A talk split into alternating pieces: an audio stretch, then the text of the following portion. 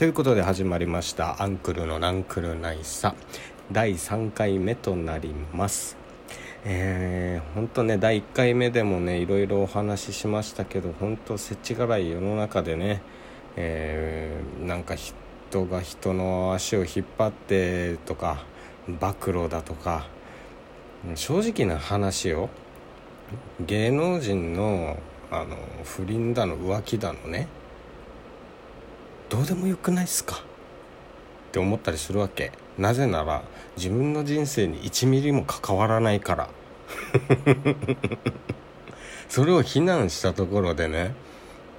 何のプラスがあるのって僕は思うわけですよ。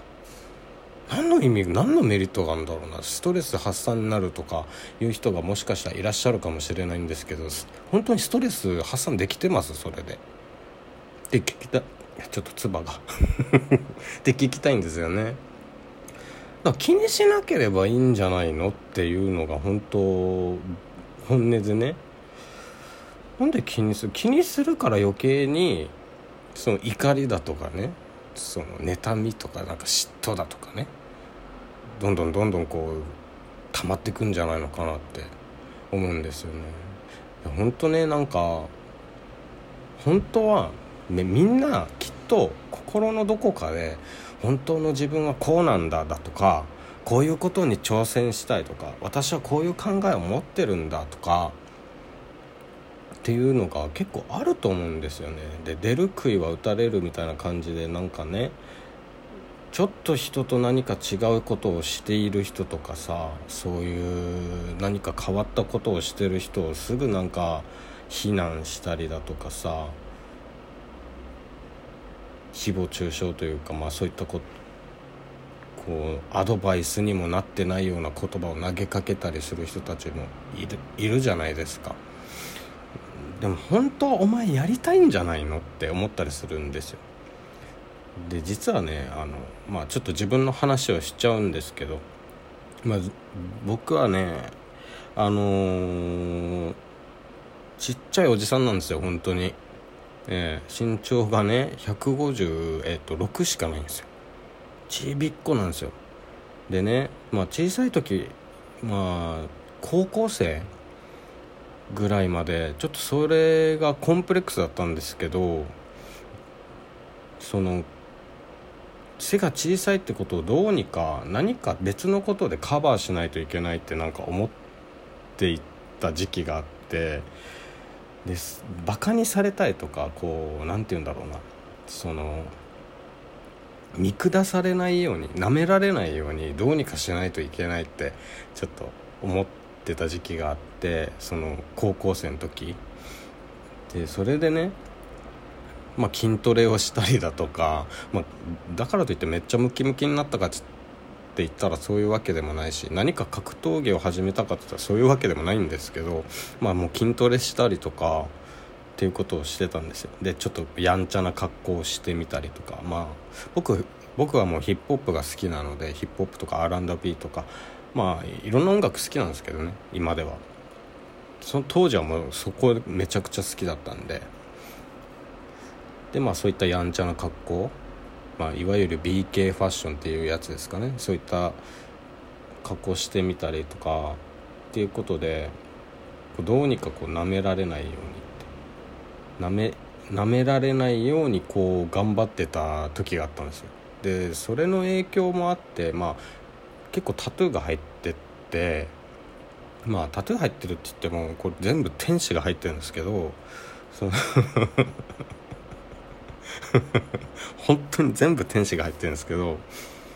そのまあそれもねでもまあタトゥーに関してはちょっとねあのまた別に別かなとは思うんですけど、まあ、そもそもが印象悪いし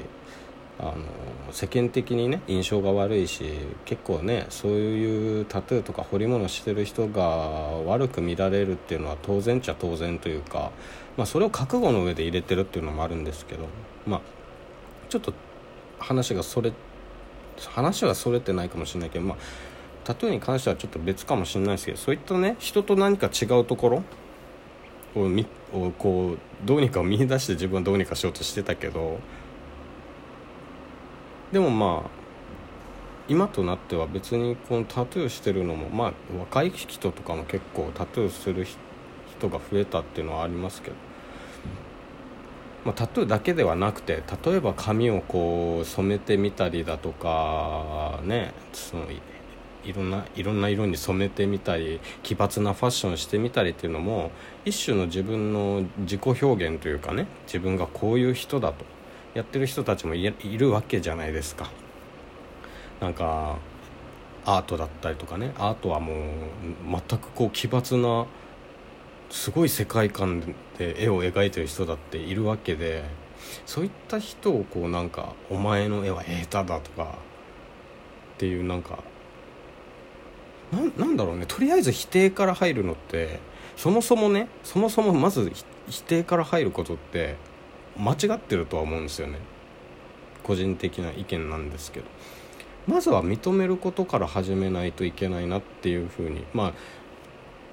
と言ってる自分もやっぱ否定しま否定から入ってしまうことって結構あったりするので気をつけてるんですけどね、うん、でもやっぱ認めるのってね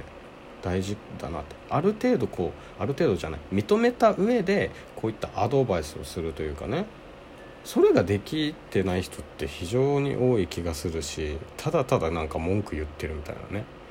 コミュニケーションを取る上でさその人とね対面で会話してる上で否定から入ってる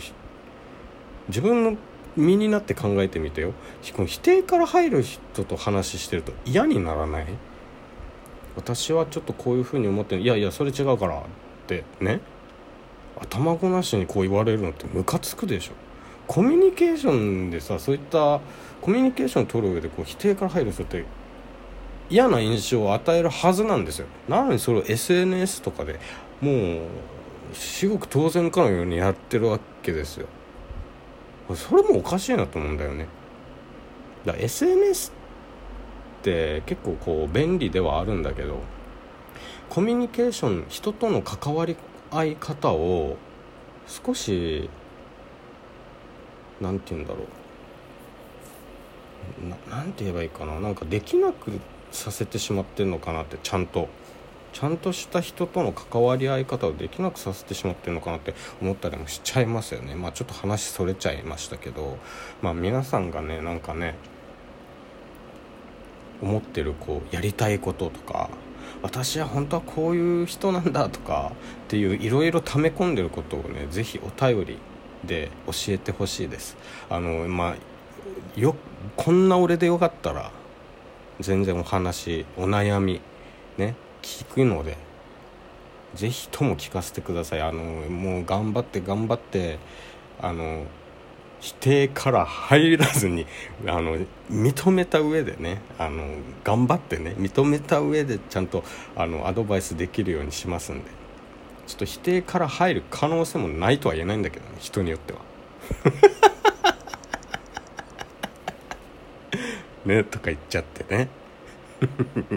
なんだこれ。っていうねまあちょっと今回もまあ結構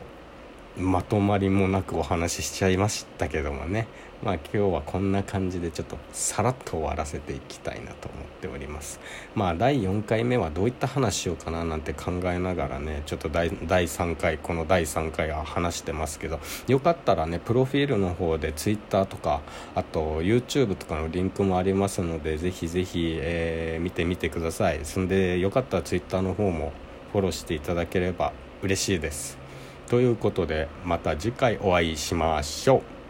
ありがとうございました。